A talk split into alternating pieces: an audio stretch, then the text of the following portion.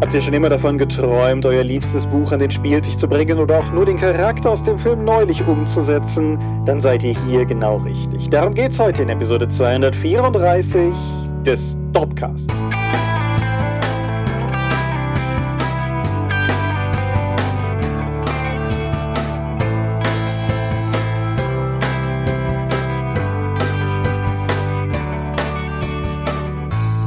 Hi und herzlich willkommen zur Episode 234 des Dorpcast, die vorletzte Episode des Jahres. Wir sind einmal mehr heute hier zusammengekommen, um über Dinge zu reden, die mit Rollenspiel zu tun haben. Und wenn ich wir sage, dann meine ich zum einen dich. Michael Skorpio-Mingas, guten Abend. Und zum anderen mich, Thomas Michalski. Hoi. Und worüber reden wir heute? Über die Übertragung von Story-Elementen oder auch Narrationen ins Rollenspiel. Genau, die Adaption der Lieblingsmedien quasi. Comics, Bücher, Filme, Videospiele an den Rollenspieltisch bringen. Das ist so ein bisschen die Idee und natürlich auch die Frage, ob das überhaupt Sinn ergibt. Und dem werden wir heute in der Folge weiter nachgehen. Bevor wir aber zur neuen Folge kommen, müssen wir auf die alte Folge zurückblicken. Hast du da irgendwas? Mm, nö. Dann war ja einfach. Ich auch nicht. Es gab einen, es gab nicht viel Feedback insgesamt. Es gab einen Kommentar unter der Folge, der eine konkrete Frage gestellt hat. Der Jens N, glaube ich, hieß der gute Mann. Da habe ich auf jeden Fall geantwortet. Und darüber hinaus war es, was nur so ein bisschen, bisschen, ich sag mal, freundschaftlicher Austausch hier und da. Aber nichtsdestotrotz, danke für alle, die zugehört haben und danke für alle, die in irgendeiner Form Feedback oder Kommentare hinterlassen haben. Feedback in Live-Form wiederum hattest du von heute aus gesehen, also vom, vom, egal wie, hattest du am zurückliegenden Wochenende, nicht wahr? Jawohl, ich war auf der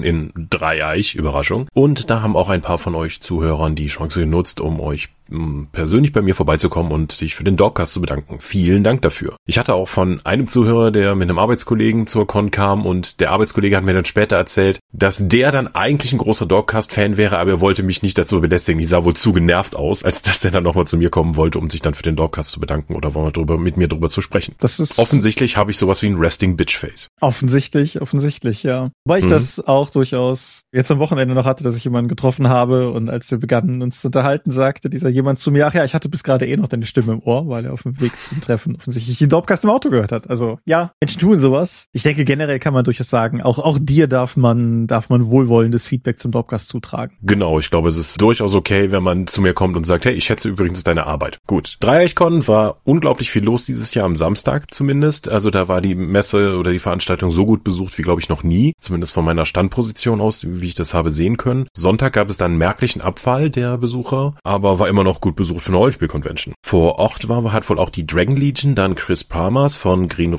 Green Ronin aus den USA einfliegen lassen, der wohl da auch gesprochen hat. Gesehen habe ich ihn selbst nicht, aber der Mann hat ja nun auch an Warhammer 2 maßgeblich gearbeitet und damit auch mein Leben bereichert. Mhm. Ja, ich hatte meinen Hund wieder mit vor Ort, die sich auch weitestgehend benommen hat. Ich hatte noch was Besonderes, was worüber ich gerne sprechen würde. Am Sonntag sind insgesamt viele junge Leute immer auf dem Dreieichkon. Das war auch dieses Mal wieder der Fall. Und am Sonntag hatte ich ein Mädel am Stand und die erzählte mir halt, dass sie jetzt nach einer D&T Einsteigerbox oder wie man halt in das Hobby kommt, weil sie hätte noch nie Rollenspiel gespielt. Sie hätte am Donnerstag jetzt Baldur's Gate 3 abgeschlossen, hätte dann zufällig gesehen, dass hier in der Gegend so eine große Veranstaltung stattfindet und ist jetzt einfach mal vorbeigekommen, um Rollenspiel an sich kennenzulernen. Und das fand ich toll. Mhm. Also offensichtlich hat das Videospiel nicht nur dazu geführt, dass tatsächlich das Interesse am Hobby Rollenspiel geweckt wurde, sondern auch die Motivation groß genug war, dann einfach mal auf so eine Veranstaltung zu gehen und sich das auch aktiv anzuschauen. Das ist tatsächlich cool, ja. Ja, und die hat auch richtig Energie ausgestrahlt und einfach Bock da drauf, das mal alles zu sehen. Fand ich Toll und erwähnenswert. Gerne mehr davon. Alexander Hartung war auch vor Ort, wieder mit seinem Sphere Child Rollenspiel. Der ist ja auch Patreon. Hallo, viele Grüße und ein netter Mensch. Und der hat mir ein Notizbuch geschenkt für einen seiner Krimis. Das fand ich als Konzept so spannend. Ich habe ja da direkt Fotos gemacht und die mhm. auch geschickt, damit du das mal anschauen kannst. Da werden, werden wir uns nochmal genauer das anschauen, sobald du wieder mal in vor Ort bist. Genau. Hm? Das wird allerdings ein paar Tage dauern, da ich ja tatsächlich Donnerstag und Freitag letzte Woche erst vor Ort war. Insofern. Genau. Ja. Ja, aber von Amazon Publishing, die dann ein gebundenes Notizbuch als Werbeaktion für einen Roman rausgeben. Sehr spannende Sache. Mhm. Was ich noch bezüglich der jungen Leute, die du angesprochen hast und der Begeisterungsfähigkeit noch sagen wollte, ich war jetzt selber nicht da, aber was mir daran immer wieder auffällt, ist, dass solche Leute einen natürlich auch ein bisschen selber daran erinnern können, wie man selber mal mit großen Augen über die erste Convention, die erste Messe gelaufen ist oder so und das alles in sich aufgesaugt hat, diese riesige neue Welt. Und ich finde, das ist immer ganz heilsam, auch gegen, gegen so eine gewisse Abgeklärtheit, die sich halt dann doch irgendwann einstellt, gerade bei Leuten wie dir und mir, die halt auch noch in dem Bereich beruflich aktiv sind. Und ich finde es immer immer ganz erfrischend in halt in den Augen anderer Leute quasi nochmal diese Begeisterung erkennen zu können und mich darüber auch ein bisschen dran zu erinnern, dass es halt, dass, dass halt jede Convention für irgendwen vermutlich die erste Convention ist, also zumindest wenn die in der Größenordnung stattfinden. Und möglicherweise ein Tor in eine ganz neue Hobbywelt, die diese Leute dann auch über Jahrzehnte bereichern wird. Und das ist schon cool. Ja. Ansonsten hat sich noch was in der Szene getan. Es gibt jetzt eine Ankündigung des Roleplayverse. Also effektiv die Macher der RPC machen jetzt nochmal sowas wie die RPC. Aber das ist jetzt die RPV. Das ist jetzt die RPV, weil es muss ein Verse sein und vielleicht wird es ja ein Multiverso mit verschiedenen Veranstaltungen dieser Art dann über Deutschland verteilt. Genau. Sehe ich noch nicht, aber gucken wir erstmal. Die RPC ist ja eine meiner Lieblingsveranstaltungen gewesen, auch für die Szene mit einer der wichtigsten aus der Verlegersicht. Und ich bin sehr darauf gespannt, wie es damit weitergeht oder wieder losgeht. Ich auch. Ich die RPC hat ein bisschen gebraucht, um sich einzugrooven, aber unsere generelle Zugewandtheit zu der RPC dürfte über die Jahre im Dropcast durchaus rübergekommen sein. Und dass die CCXP es nicht gewesen ist, das ist, denke ich, auch sehr klar und deutlich geworden. Und ob da überhaupt noch mal jemals eine stattfindet, keine Ahnung, es ist ja sehr still geworden darum, aber ich finde, dass jetzt quasi die alten Macher der RPC sich wieder anschicken, was auf die Beine zu stellen, ist auf jeden Fall interessant. Und es wird jetzt nächstes Jahr zu beweisen sein, dass es nicht nur dieselben Leute wie früher sind, sondern dass sie es auch schaffen, den Spirit von früher wieder in irgendeiner Form zu kanalisieren oder ein, ein modernes, zeitgemäßes Pendant davon zu Wege zu bringen. Und ich hoffe, dass Ihnen das gelingt. Ich möchte wieder eine coole, starke Rollenspielveranstaltung haben, wie es die RPC halt gewesen ist. Und gerade halt auch die Art und Weise, wie die RPC es dann doch irgendwie immer geschafft hat, recht unterschiedliche Zweige zusammenzubringen, alleine durch LARP und Pen and Paper, aber auch dann angrenzende Hobbybereiche, so. Das, das, da ist immer noch eine Lücke, die niemand hat richtig füllen können. Und ich hoffe halt, dass die RPV jetzt vielleicht der Lückenfüller ist. Mhm. Ja. Außerdem haben wir nochmal Patreon-Geld in die Hand genommen und mir ein Set Kopfhörer zu bestellen. Genau, das war irgendwann, ich glaube, letzte Woche relativ spontan, ne? vor, vor dem letzten Dropcast, glaube ich, war das, ne, dass wir, dass wir irgendwie sprachen und du klagtest irgendwie über die Kopfhörer. Was war es von deinem alten iPod Shuffle? Genau. Und ich mir dachte, großer Gott, wie lange ist das denn her? und jetzt, jetzt hast du mehr oder weniger die gleichen Kopfhörer auf wie ich, wahrscheinlich ein etwas neueres Modell. Also ich habe denselben Amazon-Artikel nochmal bestellt, aber die beiden, die ich habe, sind auch nicht ganz identisch. Egal wie. Es sind auf jeden Fall Studio-Kopfhörer. Mögen sie dir, mögen sie dir satten Klang und gute Hörerlebnisse bringen. Junge. Und danke an euch alle, die ihr das möglich macht. Danke an die Patronen. Genau. Last but not least, bevor wir zu den Medien kommen, nur schon mal so ein Hinweis vorauseilend. Ich bin Mitte dieser Woche aufnahmetechnisch mal wieder zu Gast beim Philipp Lohmann im nerdigen und niveauvollen Trash Talk. Ich weiß noch nicht, wann die Folge online geht, deshalb will ich hier keine großen Sachen versprechen, die ich am Ende, die am Ende vielleicht nicht gehalten werden. Und wann auch immer diese Folge online geht, werden wir dann hier nochmal darauf hinweisen. Wenn das jetzt in mehr als 14 Tagen passiert, nachdem die letzte Folge für dieses Jahr vom Dropcast online ist, dann müssen wir euch halt über unsere üblichen hier Discord und Facebook und meine Webseite halt auf den Wegen informieren, weil dann kommt natürlich irgendwann unsere unvermeidliche Winter- und Weihnachtspause. Aber noch ist es nicht so weit, noch sind wir hier und wir reden zum Beispiel über Medien. Hast du derer eins? Ja, ich habe die erste Staffel von Gen V gesehen. Die Spin-off-Serie zu The Boys mhm. auf Amazon Prime.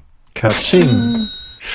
Gen V hat als Prämisse, dass dieses Serum, was Kinder im Verlauf der Pubertät dann zu Superhelden macht oder zumindest Superkräfte verleiht. Das war ja das V-Serum. Und Gen V nimmt sich das jetzt als Zentrum und entführt uns auf die Godolkin University. Eine Einrichtung des höheren Lernens für Leute mit Superkräften. Die haben da tolle Kurse wie Self-Marketing und Crime-Fighting und ähnlichen Kram. Was jetzt zuerst man denken könnte, das wäre so eine Harry Potter mit Superhelden, stimmt nicht, weil wir haben zum einen natürlich im Boys-Universum, dass alle Leute mit Superkräften irgendwie auch Arschgeigen sind. Mhm. Und zum anderen steht die, was die tatsächlich lernen, gar nicht so im Vordergrund, denn es gibt ein düsteres Geheimnis rund um diese Universität. Wir begleiten eine junge schwarze Frau, die eben durch ein Bonusprogramm auf der Godolkin University angenommen wurde und ein bisschen eklige Superkraft hat, dass sie ihr eigenes Blut halt kontrollieren kann, um das durch die Gegend zu schmeißen oder eine Lasso draus zu machen und so ein Kram. Dafür muss ich erstmal auch erstmal schneiden, was auch nicht so toll ist. So, die kommt da eben hin, trifft ein paar andere Superhelden, Schrägstrich, Wesen mit Superkräften in ihrer Altersgruppe und dann eskalieren ein paar Dinge um sie herum und es gibt wohl irgendeine Forschungseinrichtung unter der Universität, an wo an Studenten geforscht wird und natürlich gibt's Verschwörungen und einer der, sagen wir mal, ja gut, der Charakter übrigens von Arnold Schwarzeneggers Sohn gespielt. Einer aus der Gruppe dreht halt durch und begeht Selbstmord. Und daraus, als sie versuchen rauszukriegen, was es damit auf sich hat, finden sie dann verschiedene andere Sachen, was noch dahinter stecken könnte über die erste Staffel hinweg. Wie man das von der Spin-off-Serie zu den Boys erwartet, enden könnte, ist alles mit völlig überzogener Gewalt und eigentlich unnötiger Sexualität gewürzt. Aber so richtig packen konnte mich die Serie nicht. Das hat vor allen Dingen damit zu tun, dass eigentlich alles Arschgeigen in der, in der Serie sind. Das sind alles schlimme Menschen, mal abgesehen vielleicht von Emma, die ein bisschen lieb naiv ist, aber alle anderen haben eigentlich Dreck am Stecken. Und das merkst du bei der Einführung, wo alle Charaktere vorgestellt werden, wo sie mehr oder weniger aus Leichtsinn im Drogenrausch eine andere Person töten. Und dann musst du den Rest der Staffel damit verbringen, dass das eigentlich deine Protagonisten sind und die anderen Leute nur schlimmer. Und das fiel mir ein bisschen schwer, weil wirklich alle Leute sind halt nicht nett. Und mir, mir fehlte einfach eine Bezugsperson, wo ich mitfiebern könnte, um die Probleme auch eher nachvollziehen zu können. Weil wenn denen irgendwas Schlimmes passiert, denke ich mir halt, so, ja, ist eigentlich gerechtfertigt, weil ihr seid ja schon schlimme Menschen, auch mit Superkräften. Das macht euch ja nur schlimmer. Auch der ganze Trope von, wir haben hier eine Forschungseinrichtung und darunter wird an den Schülern geforscht, fand ich schon zu Buffy-Zeiten ziemlich Hanebüchen. Das wird hier, glaube ich, nicht besser. Auch wenn so Sachen passieren wie der Hausmeister kommt vorbei und fragt, hey, was ist hier los? Und dann wird ihm einfach die Kehle durchgeschnitten. dann ist, das kann unmöglich die einfachste Möglichkeit sein, extreme Gewalt anzuwenden gegen Leute, die zufällig etwas gesehen zu haben, weil die werden halt auch vermisst und mit denen passiert was. Mhm. Viele von den sozialkritischen Punkten, die auch so Boys, äh, zumindest in der Fernsehserie, für mich ausgezeichnet haben, finden sich hier auch, wenn nur am Rande. Ich finde, das wird dadurch, dass du keine, so wie Huey als menschlichen Bezugspunkt hast, ein bisschen zur Seite geschoben. Deswegen hat mich Gen V noch nicht so überzeugen können. Es geht natürlich weiter, es gibt cliffhangerige Sachen. Die zweite Staffel ist schon angekündigt. The Boys war jetzt erfolgreich, also versucht man das zu melken, wo es nur geht. Die zweite Staffel würde ich vermutlich immer noch sehen. Ich würde jetzt nicht sagen, dass es so schlimm war, dass ich nicht weiterschauen würde, aber so richtig dick gepackt hat es mich nicht. Ja, okay. Ja, es ist, ist eine Amazon-Serie, das heißt, anders als bei Netflix besteht ja durchaus die Chance, dass es weiterlebt, aber das, ja. Ich bin ja schon auf den Boys-Zug nicht aufgesprungen, insofern ist das, glaube ich, einfach nichts für mich. Ja, glaube ich auch nicht. Reden wir also stattdessen über Disco Elysium. okay. Ah, es ist, es ist, warum habe ich eigentlich keine normalen Medien? Also, Disco Elysium ist ein Computerrollenspiel. Und zwar tatsächlich so in der Tradition von Spielen wie meinetwegen Baldur's Gate oder Icewind Dale. Es hat diese leicht angeschrägte von oben Perspektive, wie eben Baldur's Gate und Co. in den früheren Teilen das auch hatten. Und ab da wird's dann auch ganz schnell irgendwie komisch. Die Geschichte führt uns in eine Stadt namens Revachol und in einen Bezirk namens Martinez. Und das ganze Setting ist alleine schon schwer zu greifen. Es, es fühlt sich zeitweise postapokalyptisch an, aber das ist es nicht. Es ist mehr ein Nachkriegssetting. Es hat den Versuch einer kulturellen Revolution gegeben. Die ist sehr nicht geglückt, wie sehr viele Einschusslöcher in den Häusern, in denen Leute noch immer wohnen, verkünden. Sehr viel ist in Ruinen. Es ist gerade so viel wieder aufgebaut worden, wie man halt aufbauen musste. Es gibt sehr starke, schwelende gesellschaftliche Konflikte. Es gibt einen anhaltenden Streik zwischen Hafenarbeitern und dem Rest der Bevölkerung es gibt, sagen wir mal, durchaus kapitalistische Strömungen, die versuchen, diese ganze Situation irgendwie für sich auszunutzen, all diese Dinge. Das ist aber nur der Hintergrund, denn das Kernproblem, mit dem du dich auseinandersetzen musst, ist diese Leiche, die an einem Galgenstrick, an einem Baum im Innenhof des örtlichen Hotels baumelt. Wobei auch das eigentlich nicht ganz richtig ist, weil du bist da, um Ermittlungen anzustellen, aber das größte Problem, mit dem du dich eigentlich auseinandersetzen musst, bist du selbst. Mhm. Das Spiel beginnt damit, dass du erstmal nur Dialog hörst und ein paar Multiple-Choice-Gespräche führst mit deinem limbischen Nervensystem und du erst einmal damit aushandelst, ob du überhaupt jemals nochmal aufwachen möchtest. Nachdem du also mutmaßlich versuchst, dich irgendwie wieder ans Tageslicht zu kämpfen, stellst du fest, dass du, dass du offensichtlich nicht nur Alkohol vernichtet hast im Wert einer kleinen Brauerei, mhm. sondern dass du das mit einer solchen Effizienz getan hast, dass du nicht mehr weißt, wer du bist. Und nachdem du also mühsam als als erste Amtshandlung dieses Spiels deine Klamotten zusammengesucht hast und dich fragst, warum dein Zimmerfenster zerbrochen ist, bis du irgendwann draußen auf dem Balkon deinen zweiten Schuh findest. Und irgendwas ist auf jeden Fall ganz kräftig schiefgegangen. Du kriegst in den ersten Dialogen relativ schnell raus, dass du offensichtlich ein Polizist bist, dass offensichtlich viele Leute hier vor Ort bereits wissen, dass du ein Polizist bist und Angst vor dir haben. Und du hast am Anfang nicht mal eine Ahnung, wie du aussiehst. Das heißt, auch unten, da wo du das Porträt deiner Figur hast, wie das bei ganz vielen dieser Spiele ist,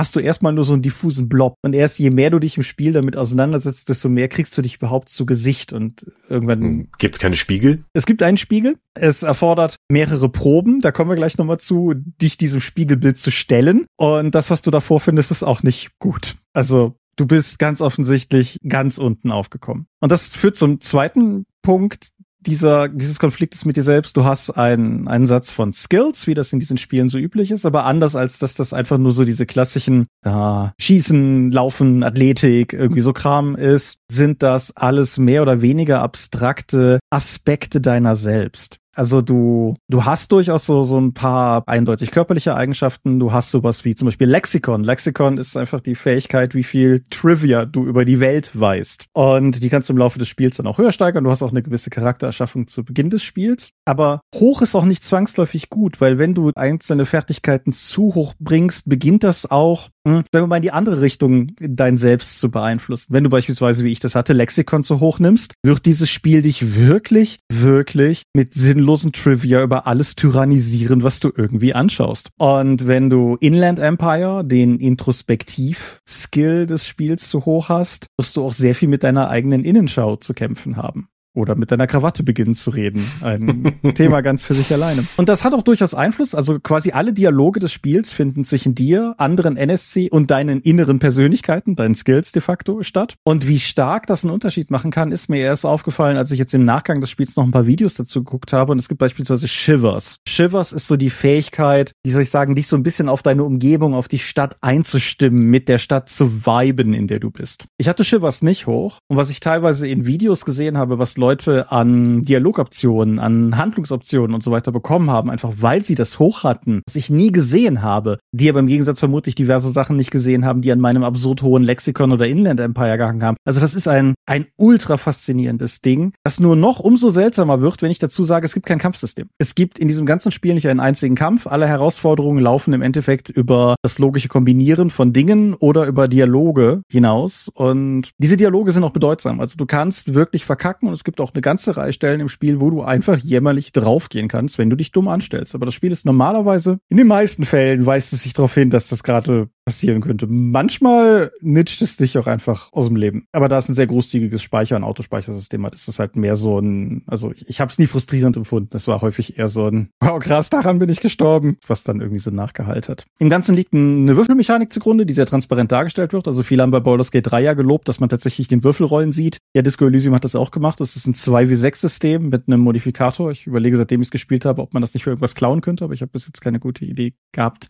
Wofür? Und die letzte Sache, und das vielleicht nur noch auch so als, als Abschluss, also das Spiel lebt sehr viel von Stimmung, es lebt sehr davon, dass man sich auf die Atmosphäre einlässt, dass man sich auf dieses seltsame Setting einlässt. Es gibt ganz viele Mechaniken, die ich jetzt nicht erwähnt habe, beispielsweise, dass man auch bestimmte Gedankenkonzepte internalisieren kann in so einer Art zweitem Skill oder Inventarsystem, wie du willst. Und nachdem sich mein Charakter aus Plotgründen eine Weile mit Rassismus und Faschismus auseinandergesetzt hat, hat mein Unterbewusstsein mehrfach versucht, mich davon zu überzeugen, dass Faschismus vielleicht eine Option wäre. Ich habe das dankend abgelehnt abgelehnt, aber es hat sich halt immer weiter durchgezogen. Nein, aber durch große Teile des Spiels begleitet dich Kim Kitsuragi, der dein Kollege ist vor Ort. Und das Maß, in dem das Spiel es schafft, einfach die Art, wie er auf dich reagiert, auch zu einem Feedback für dich als Spieler zu machen. Wie sehr es mich am Ende wirklich gefreut hat, wenn ich Zustimmung oder Wohlwollen von Kim bekommen habe und wie sehr es mich geschmerzt hat, wenn ich gemerkt habe, dass ich ihn enttäuscht habe, spricht dafür, wie verdammt gut dieses Spiel geschrieben ist. Und ja, Disco Elysium ist möglicherweise, wenn diese Folge online geht, gerade noch im Switch Black Friday Friday Sale für 12, 13 Euro oder so zu haben, aber ansonsten ist es auch generell sein Geld wert. Ich habe es auf der Switch gespielt, es ist aber für alles raus, was Knöpfe hat und insofern, wer ein Computerrollenspiel haben möchte, bei dem Entscheidungen wichtig sind, das verdammt gut geschrieben ist, das ein bisschen nihilistisch und, und düster sein kann, aber gleichzeitig auch irgendwie hoffnungsvoll. Wer keine Kämpfe in der ganzen Suppe braucht, Disco Elysium, großartig. Okay, klingt echt weird. Oh ja.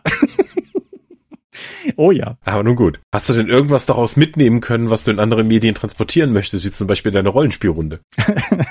in, also. Reden mit deiner Krawatte zum Beispiel.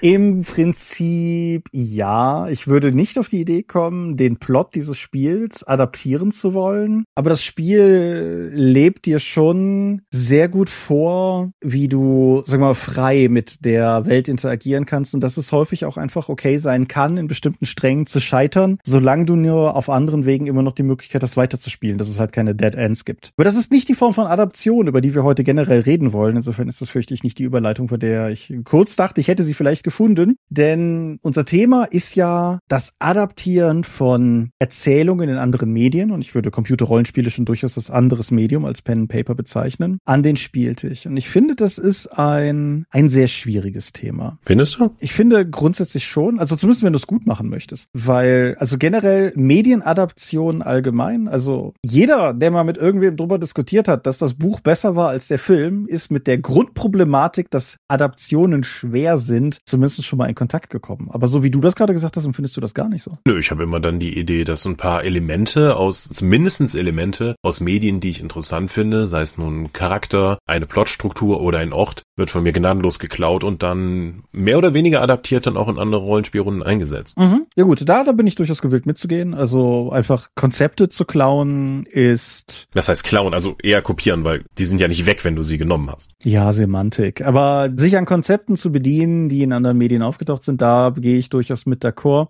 Ich glaube, der Teil, wo ich mich tatsächlich am schwierigsten mit tue, ist sowas wie Story, Verlauf und Plot. Mhm. Du hast jetzt Charaktere beispielsweise genannt. Ja, klar. Ich habe unter der letzten Folge noch die Übersicht meiner Magus-Kampagnen NSC gepostet und mindestens einen davon habe ich einfach nahezu 100% bei China Mievils Kraken geklaut. So, klar, das geht. Geliehen, geborgt, mhm. übernommen, kopiert, adaptiert. Wie auch immer. Aber ich finde, es wird halt, es wird halt umso schwieriger, je mehr du an der Vorlage bleiben möchtest. Aber vielleicht Vielleicht ist es sinnvoll, das Ganze mal quasi von der anderen Seite anzugehen. Wenn du jetzt, sagen wir mal, auf der Suche nach Inspiration bist, wenn du irgendwas von irgendwo übernehmen möchtest, wo setzt du an? Also gehst du gezielt auf die Suche nach sowas oder ist es eher so, dass du irgendwas siehst, dich das inspiriert und du darauf dann entsprechend aufbaust? Eher letzteres. Ich habe jetzt auch kein Notizbuch dabei, wo ich sage, hey, das hat mir etwas gefallen. Ich schreibe das jetzt mal nieder mit ein paar Schlüsselwörtern, damit ich das später leichter finde, um dann eben, wenn ich auf der Suche danach bin, das dann wieder dann zu verorten.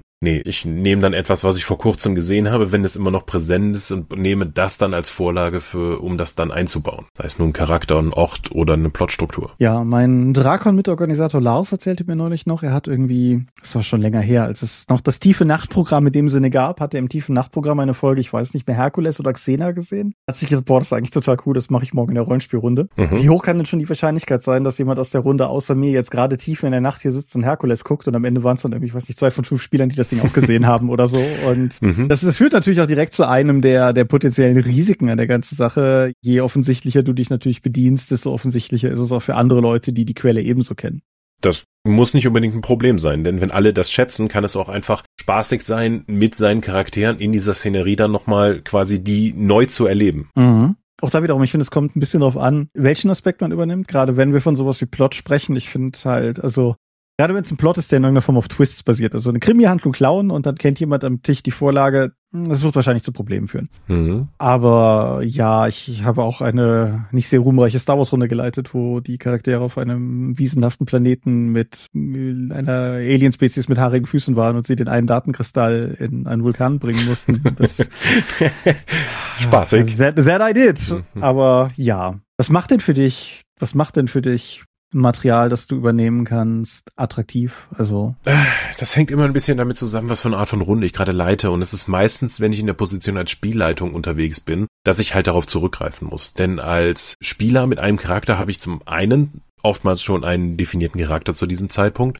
Zum anderen sind meine Möglichkeiten, in der die Welt zu definieren, ja von dieser einer Spielerseite nicht so groß wie in der Spielleitung. Mhm. Deswegen muss ich da einfach nicht so viel bringen. Und da wird einfach wild alles zusammengeschossen, was ich eben gerade gesehen habe. Ja, wenn ich jetzt sage, so ein paar Aspekte aus Gen V haben mir gefallen, oder sagen wir mal, wenn ich jetzt Gen V gesehen hätte und einer von den Spielercharakteren weiß ich, hat irgendwie ein Kind auf einer Uni. Da kann ja irgendwie, dass das Kind sich an den Spielercharakter wendet mit, immer mein Zimmergenosse ist irgendwie verschollen und die Polizei sagt, wir würden uns nicht drum kümmern. Kannst, bist, machst du nicht sowas beruflich, Dad? Hättest man da zumindest einen Aufhänger, um da mal zu schauen, was da eigentlich los ist. Und damit kannst du auch gleich den Spielercharakter dann einbinden. Wenn die Spieler natürlich entsprechend Charaktere so aufbereitet haben und diese roten Flaggen hin und her hissen mit, hey, Spielleitung, mach da was draus. Mhm. Das muss ja natürlich auch erstmal passieren. Ansonsten kann ich nur die Köder auswerfen und dann schauen, ob die Leute zubeißen. Weil meiner Erfahrung nach, wenn, selbst wenn du so eine offensichtliche Referenz eben reinbringst, wenn die Leute Fans dieser Referenz sind, gehen die da gerne mit, um eben das nochmal in diesem Medium neu zu erleben. Mhm. Und ich glaube jetzt auch nicht, dass es, dass es wirklich ein Problem ist, wenn das jetzt direkt wieder erkannt wird oder dann nur in zweiter Instanz erkannt wird. Ich erzähle dir auch gerne von der, von unserer Shadowrun-Runde, wo wir einen Run hatten, wo ein großer, grünhaariger Troll versucht hat, dieses Fabergé einzuklauen. Mhm. Was effektiv unser Weihnachts-Shadowrun war. Das war natürlich sehr referenziell, aber wir hatten alle viel Freude damit. Mhm.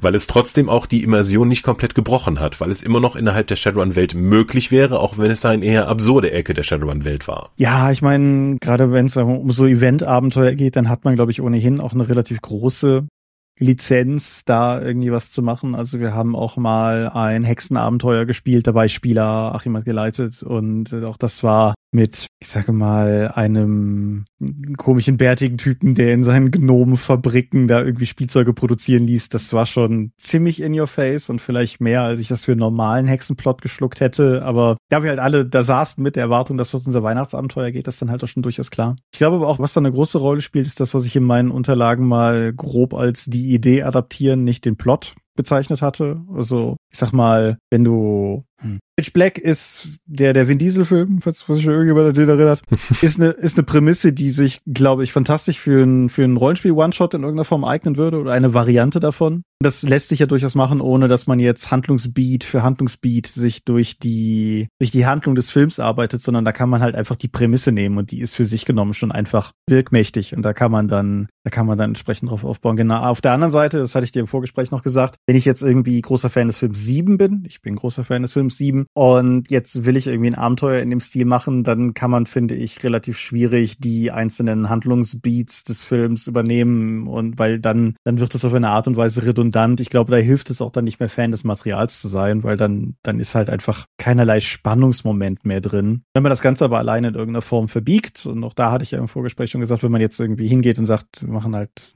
Mörder, der nach biblischen Motiven mordet und meinetwegen nimmt man halt nicht die Todsünden, sondern die Kardinalstugenden, dann wissen immer noch alle, worauf man angespielt hat, aber es ist auf eine Art und Weise losgelöst genug, dass man sich dem wieder frei nähern kann und nicht einfach das Gefühl hat, die coole Geschichte anderer Leute nacherzählen zu dürfen. So könnte man wenigstens mal klären, was in der Box war. Ich habe da eine ganz klare Meinung zu.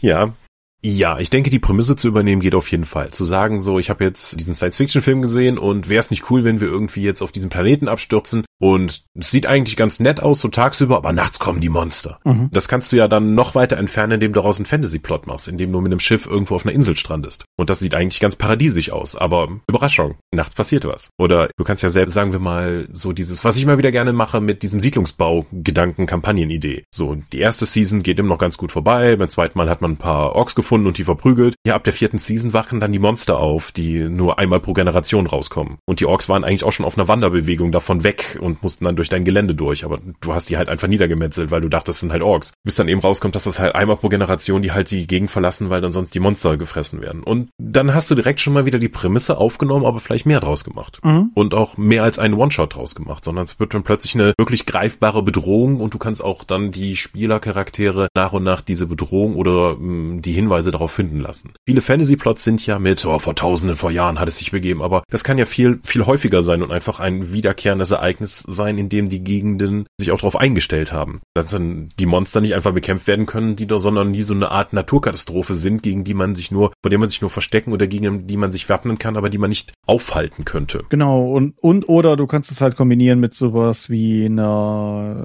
was ist so, das neu entdeckte Land-Geschichte, irgendwie kolonial, hm. ist so, ist schwierig, aber trotzdem halt, wir sind an fremde Küsten gelangt und werden jetzt hier unsere neue Siedlung aufmachen. Oder ähm, ähnlicher Aspekt, aber ganz andere Geschmacksrichtung. Du machst eine Völkerwanderungsgeschichte drauf und dann kommen die halt an irgendeine Ecke irgendwie mit so einem kristallklaren Bach und alles ist, ist awesome und man fragt sich höchstens, warum da noch schon einer wohnt und in der vierten Season kriegt man raus, warum da bis jetzt niemand wohnt oder niemand mehr. Mhm. Und auf eine gewisse Weise finde ich, fällt das auch sehr in diese Kategorie von sich die Stärken des Mediums zu eigen machen, weil diese Siedlungsbaukomponente könntest du in einem Computerspiel noch machen. Ich weiß ja, du bist großer Fan von ActRaiser und so. Mhm. Aber auf der anderen Seite ist das etwas, was meiner Meinung nach in Romanen schwierig, in Comics und Filmen noch schwieriger zu transportieren wäre. Es ist halt einfach nicht für sich genommen nicht unbedingt spannend, passiv zuzugucken, wie Leute irgendwie eine Siedlung errichten. Da wird der Plot halt erst wieder interessant, wenn die vierte Season Spielen beginnt und plötzlich die Monster aus den Löchern gekrochen kommen. Aber Rollenspiel ermöglicht dir das Ganze halt irgendwie das anders zu bespielen. Und das ist halt mit jedem Medium so. Es gibt immer bestimmte Dinge, die bestimmte Medien besser können als andere. Romane können innere Monologe auf eine Art und Weise, da, das hat Film bis heute nicht richtig rausbekommen, wie, wie, wie man das parallel adaptieren könnte. Auf der anderen Ja, Seite, hm? Alle Dune-Verfilmungen.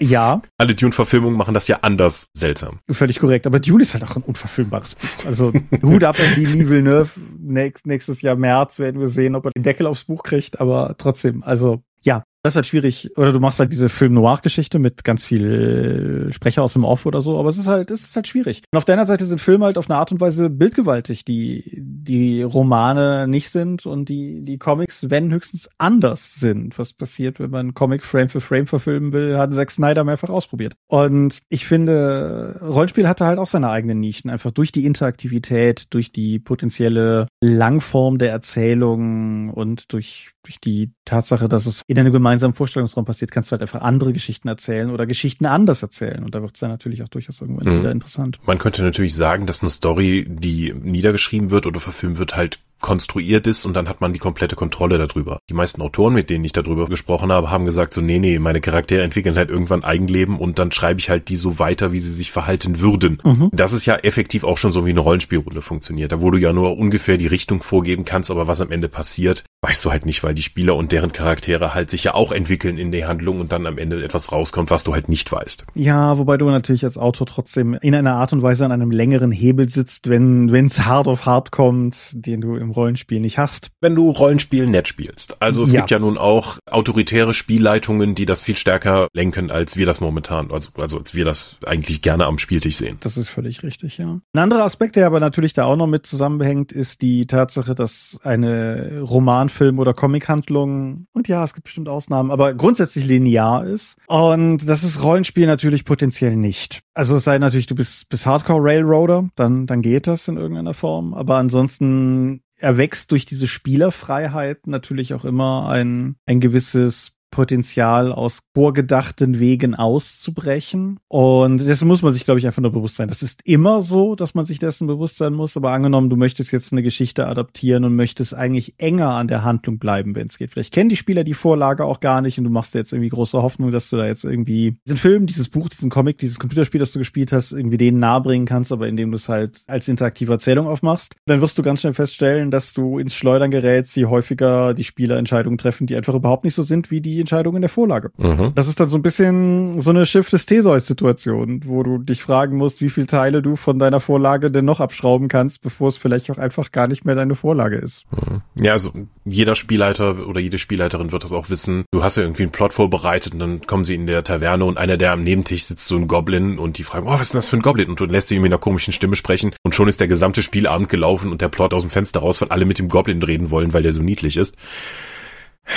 Ja, das ist Interaktivität. Ja, mein Standardbeispiel, was das betrifft, ist meine Dragonlance-Kampagnenerfahrung gewesen. Mein Dragonlance ist ein bisschen schwieriger Fall, weil Das eher für Railroading bekannt ist? Ja, nee, aber vor allen Dingen, weil die Adaptionssituation ja quasi von Grund auf schon gebaut ist, dadurch, dass es halt Roman und Abenteuer gibt. Aber auch die Abenteuerfassung, die mir damals zur Verfügung stand, zumindest, ich weiß nicht, ob es in anderen anders war, aber ich glaube es ehrlich gesagt nicht, sah halt nicht vor, dass ein Spieler durch schiere mm, Dummheit mit einem Feuerball einen Kern-NSC wegsprengen könnte. Nicht absichtlich, aber wirkungsvoll. Und ich hätte das an der Stelle railroaden können. Ich hätte das Ganze mauern können. Hätte gesagt, ja, die überlebt das schon irgendwie. Aber ich fand es ehrlich gesagt viel spannender, in dem Moment zu sagen, ey, ich lass mich da jetzt drauf ein. Dann ist die jetzt wohl weg. Mal gucken, wo uns das hier hinführt. Aber das hat in so eine Art Lawineneffekt dazu geführt, dass am Ende meine Dragonlance-Kampagne sehr anders verlaufen ist, als das, was die Vorlage vorsah. Aber die Art und Weise, wie meine Spieler bis heute von der Kampagne sprechen, denke ich auf eine ihnen gefällige Art und Weise. Und es war trotz allem eine Adaption, weil ich auch in späteren Teilen ja immer noch Facetten der Geschichte übernommen habe, nur halt auf ganz neue Art und Weise zusammengepuzzelt, um dem Rechnung zu zollen. Das war an sich aber auch schon eine Rollenspiel, das war ja schon eine Rollenspielkampagne. Jede Rollenspielkampagne wird ja am Ende etwas Individuelles für die Gruppe sein. Ist zu hoffen, ne? Ist zu hoffen. Ist wahrscheinlich, ja. Ja. Ein Problem, was ich bei der Adaption noch sehe, ist, dass viele, viele unserer narrativen Geschichten eben auf eine Heldenfigur zugeschnitten sind. Mhm. Und es da gibt es zwar einen Supporting Cast, also Nebencharaktere, die irgendwas in der Handlung dann noch ausfüllen wollen, aber grundsätzlich dreht es sich um einen Charakter. Und in unseren Rollenspielrunden haben wir vier bis fünf Charaktere, die idealerweise gleichmäßig viel Screentime bekommen. Ist das denn bei heutigen Erzählungen überhaupt noch so? Meinst du, du hast, ich, ich glaube schon, dass du halt einen zentralen Charakter zur Orientierung hast und die anderen dann noch Nebencharaktere sind, um diesen zu unterstützen. Also Würdest du, es, es gibt siehst du das nicht mehr so? Es, es gibt mit Sicherheit genug Beispiele, wo das der Fall ist. Das erste, was mir gerade spontan einfällt, ist Indiana Jones. Jeder liebt Abenteuerrollenspiele, meiner Erfahrung nach. Vielleicht nicht jeder, aber also Hm. die meisten Leute, mit denen ich hier gespielt habe, mögen Abenteuerrollenspiele, aber Indiana Jones ist in auf eine sehr offensive Art und Weise normalerweise ein solitärer Charakter. Aber Herr der Ringe hat die Gemeinschaft des Rings, Star Wars hat immer Ensemble-Heldengruppen gehabt, beginnt mit Luke, Han, Leia, Chewie und den beiden Druiden. Game of Thrones hat 30 Charaktere, die allerdings zugegebenermaßen sehr häufig aufgesplittet sind. Also Game of Thrones zu leiten, wie die Bücher verlaufen, wäre ein Albtraum, weil du quasi nur noch Einzelsitzungen mit den Spielern hast. Hm. Aber du hast halt sowas. Der Superheldenfilm als solcher etabliert durch seine ganzen Crossover-Filme, glaube ich, zunehmend einfach das, das Zusammenspiel von unterschiedlichen Helden. Ganz viele Fernsehserien, Lost angefangen, aber auch viele darüber hinaus arbeiten halt mit Ensemble-Cast. Buffy hat ja effektiv die Scooby-Gang. Angel hat seine Entourage von Charakteren um sich. Also ich weiß nicht, ob der, ob das heute wirklich noch so ist, dass dieser, dieser Einzelcharakter, du spielst ja auch auf Richtung Heldenreise an, nehme ich an. Mhm. Also Star Wars ist natürlich auch aus der Luke Skywalker Perspektive eine totale Heldenreise. Und so kann man das mit Sicherheit auch lesen. Aber wie gesagt, ich bin da unüberzeugt. So, viel, so viele Medien haben, finde ich, heute eher, eher so Heldengruppen-Feelings durchaus drin. Stranger Things mit seinen 300 Kindern. So viele sind das nicht, Thomas. Nee, aber Ja. es, ist, es, ist, es ist halt auch mittlerweile, ohne da jetzt zu tief reingehen zu wollen, aber du hast ja mehrere Generationen von Kindern und Jugendlichen, die alle für sich genommen jeweils eine, zu, zu späteren Staffeln eine ganze Clique ergeben. Und wenn die alle zusammenpackst, dann sind es halt schon irgendwie, ich weiß nicht, acht oder zehn oder so. Und da kriegst du auch, kriegst du auch eine Spielergruppe drin unter. Hm. Hm. Und die haben alle auch ihren eigenen Handlungsgrad eigentlich. Ja, mal mehr, mal weniger natürlich. Mhm. Aber also ich bin da, ich bin da skeptisch, ja. Die andere Hälfte deiner Aussage ist aber natürlich trotzdem vollkommen richtig. Geschichten, um, um mal ein Beispiel zu nehmen, was sehr stark das unterstützt, was du sagst, James Bond. Ja. Ich finde äh, James Bond Rollenspiel in meiner Vorstellung schwierig, weil das halt auch sehr explizit ein Charakter ist, der normalerweise sein Ding alleine macht. Ja, manchmal hat er Felix Leiter dabei und mm, ja, da ist irgendwie ein Bond-Girl, aber Bond ist halt schon sehr die einsame Heldenfigur. Ja. Und da musst du natürlich tatsächlich gucken, wenn du das Ganze adaptierst. Das wird zumindest sehr anders, einfach dadurch, dass eine ganze Heldengruppe draufgeworfen wird. Jason Bourne genauso. Hm. Mission Impossible wiederum hat durchaus einen Ensemble-Cast. Also wie gesagt, ich glaube, es, es, es ist nicht so schwarz-weiß, wie du es eingehend darstellen wolltest. Gut. Was ich persönlich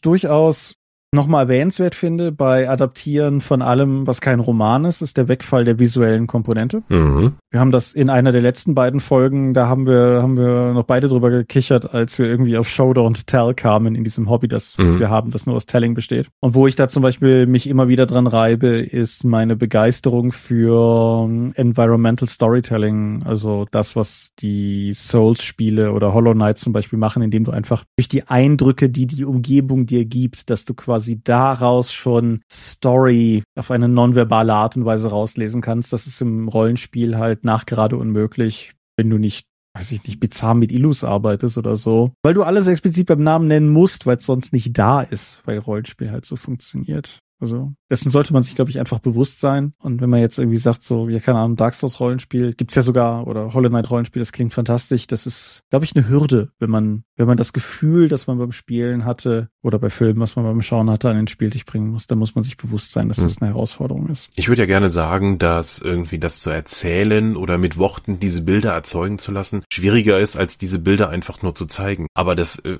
Inszenieren, damit dieses Gefühl eben auch rüberkommt, ist ja nun auch eine Kunst für sich. Mhm. Genauso wie das eben auf erzählerischer Ebene umzusetzen. Ja, absolut. Das ist, das ist tatsächlich gar nicht so einfach.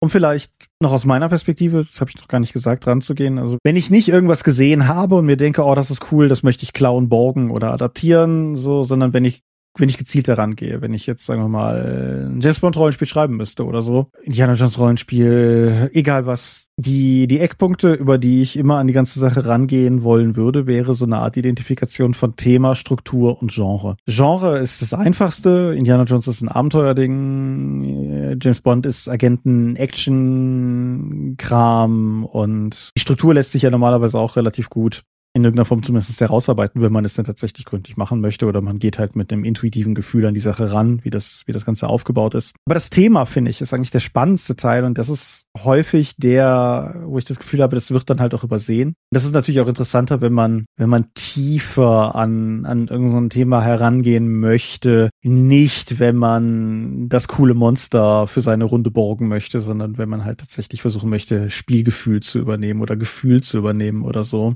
was erzählt diese Geschichte eigentlich gerade? Worum geht's da eigentlich gerade? Und um auch durchaus wieder auf deinen Punkt zurückzukommen, ist das, was diese Geschichte erzählt, etwas, was ich mit der Erwartungshaltung von fünf Spielern, wie auch immer meine Spieler so drauf sind, irgendwie kombinieren kann. Wer das Requiem for a Dream Rollenspiel spielen will, Freak, der wird damit keine Bier- und Brezelrunde glücklich machen. Hm. Ja, klar, das immer vorausgesetzt. Hast du denn noch Gedanken zum Thema? Also wem das alles jetzt so High Concept ist, sollte vielleicht einfach damit kleine anfangen und einfach nur einzelne Szenen, Orte oder NSCs übernehmen, die Leute lustig finden. Oder den Drachen wie Al Pacino sprechen lassen. Was vielleicht auch gar nicht der unwichtigste Punkt ist, das war jetzt alles sehr High Concept, was ich jetzt zum Schluss gesagt mhm. habe, aber manchmal ist es halt auch einfach ein, ach fuck, ich brauche jetzt ganz dringend einen NSC und dann fällt man halt in die Persiflage oder Adaption von irgendwas, was man gesehen hat oder was einem gerade in den Kopf springt oder so und dann mhm. klingt dann vielleicht der Drache wie Al Pacino. Ich kann keinen guten Al Pacino, deshalb muss ich da jetzt passen, aber. Ja, was übrigens auch eine Referenz auf Big Bang Theory ist, wo sie das mal gemacht haben, glaube ich. Okay, das mag sein, da bin ich nicht textfest. ja. Ja. Nee, aber ich glaube, dann sind wir ja soweit mit allem, was wir sagen wollten, durch. Wir sind die Dorp. Uns müsst ihr nicht adaptieren. Ihr findet uns unter www.die-dorp.de. Dort bringen wir dem Dorpcast auch Rollenspiel-Download zu eigenen und fremden Systemen. Manchmal veröffentlichen wir sie als Buch. Dorp TV berichte vor allem von Constant Messen unter youtube.com slash die Dorp. Ein kleidsames Merchandise, den Dorp-Shop gibt es unter gadgets.com slash Dorp. Wir sind auf rspbox.de und Facebook sowie auf Elon Musks brennenden Containerbrand. At die Dorp geht an den Tom. Meine Webseite gibt es unter thomas-michalski.de. Wir haben einen eigenen Discord-Server unter discord.die-dorp.de. Wir veranstalten die Drakon, die kleine sympathisch beim Paper Convention in der Eifel das nächste Mal vom 20 bis 22. September 2024. Womöglich wird das alles durch eure milden Spenden auf Patreon. Paywalls gibt es keine und wird es niemals geben und die Infos warten auf patreon.com slash die Thomas, ich bedanke mich für die Adaption dieser Episode und wir hören uns in zwei Wochen wieder. Genau, in zwei Wochen zum großen Jahresrückblick. Das wird bestimmt wieder Ermüdend.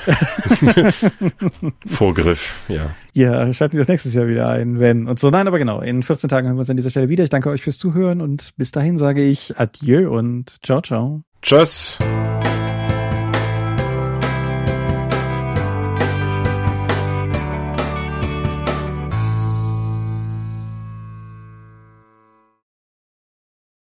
Es ist auf eine metaphorische Art und Weise befriedigend, wie pünktlich zur Abmoderation sich die letzte Mücke des Jahres gerade einfach in meinem Wasserglas ersoffen hat. Vielleicht versucht ihr auch irgendeine Art von Referenz zu bringen und eine Adaption von, ach, ich weiß auch nicht. Also die Adaption auf Wasserlebewesen ist, glaube ich, nicht geglückt. Mal gucken, ob ich die da noch rauskriege. Ja, sie lebt. Haha, sie lebt. Aber das war eine Folge, wir haben sie aufgenommen. Die wird dich diese Nacht zu Tode stechen, Thomas. Dann ist das so. Na gut. Ich. Adios. Genau, ich drück mal auf Stopp.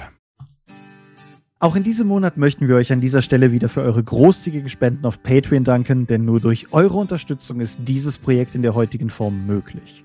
Und unser besonderer Dank gebührt dabei wie stets den Dop Ones, also jenen, die uns pro Monat 5 Euro oder mehr geben. Und im November 2023 sind das Aika, Alishara, Vitus Arcanion, Arudwan aka AGS, Lambert Behnke, Big Bear, Creatio ex nihilo, Daniela, Daniel Doppelstein, Dorifer, Joachim Eckert, Exeter, Excalibert, Björn Finke, Kai Frerich, Marcel Gehlen, Alexander Hartung, Jörn Heimesoff, die 100 Questen Gesellschaft, Dennis Huber, Stefan Lange, Lichtbringer, Lightweaver, Christoph Lühr,